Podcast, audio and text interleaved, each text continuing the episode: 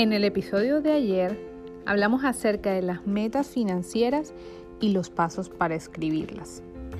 Hoy te comparto los errores más comunes que debes evitar a la hora de redactar tus metas y tres ejemplos de cómo puedes escribir tus metas financieras para el año 2022. Espero te sirvan y los pongas en práctica. Bienvenido al episodio número 86 del podcast de Finanzas Cotidianas.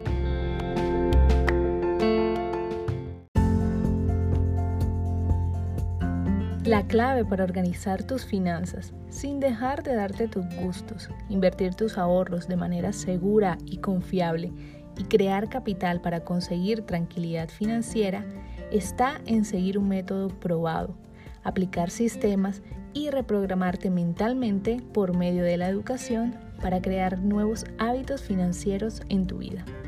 Mi nombre es Melissa Yepes y estoy aquí como tu host y asesora financiera para que juntos alcancemos tu tan anhelada tranquilidad financiera.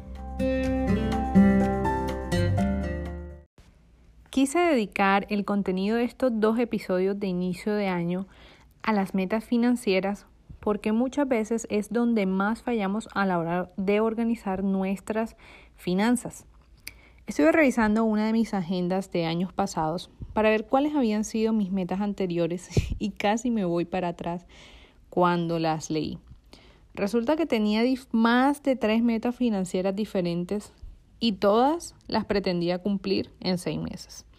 Quería ahorrar para un viaje en el extranjero, quería pagar todas mis deudas y quería ahorrar para mi fondo de tranquilidad por seis meses.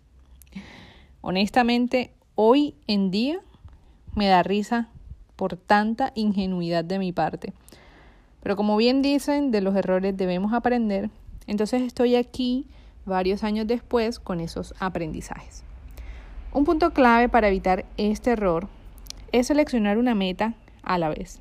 Si al día de hoy aún no tienes un fondo de tranquilidad que cubra al menos un mes de tus gastos, entonces te recomiendo iniciar por ahí. Para ello, Recuerda redactar la meta con un verbo en infinitivo y un tiempo específico para más detalles de cómo redactar una meta. Puedes escuchar el episodio anterior donde te doy todas las indicaciones y cómo puedes redactar una meta. En este caso, tu meta luciría así. Ahorrar 100 dólares mensuales para mi fondo de tranquilidad inicial durante los siguientes 10 meses, es decir, hasta octubre del 2022. Si te das cuenta, esta meta cumple con todos los requisitos.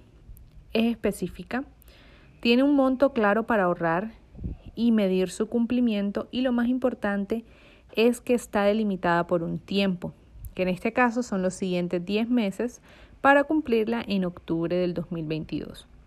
Si al llegar a octubre del 2022 o antes y ya tienes tu meta cumplida, entonces ahí sí puedes pasar a otra meta y escribirlas con las mismas características y cumplirlas para mejor seguimiento.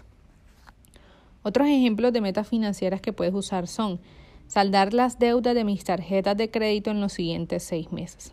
Esta también es una meta específica porque habla claramente de la situación a atacar y en cuánto tiempo lo vas a hacer.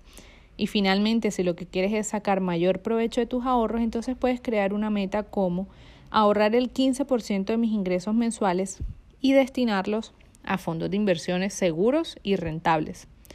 En esta meta estás especificando cuánto porcentaje de todos tus ingresos vas a ahorrar, con qué periodicidad y qué objetivo tendrán esos ahorros. Precisamente este es otro error bastante común al escribir nuestras metas financieras, no darle un objetivo específico a nuestros ahorros.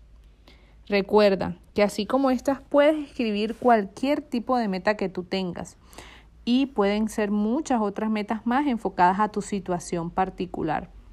Debes tener en cuenta tus metas dependiendo de tus objetivos y sobre todo que sean unas metas realistas. Puede ser para pagar tus próximas vacaciones, para irte de viaje al exterior, para empezar nuevos estudios, casarte, comprar una casa, cambiar de celular, carro, etc. Es decir, para cualquier cosa que quieras lograr financieramente este año.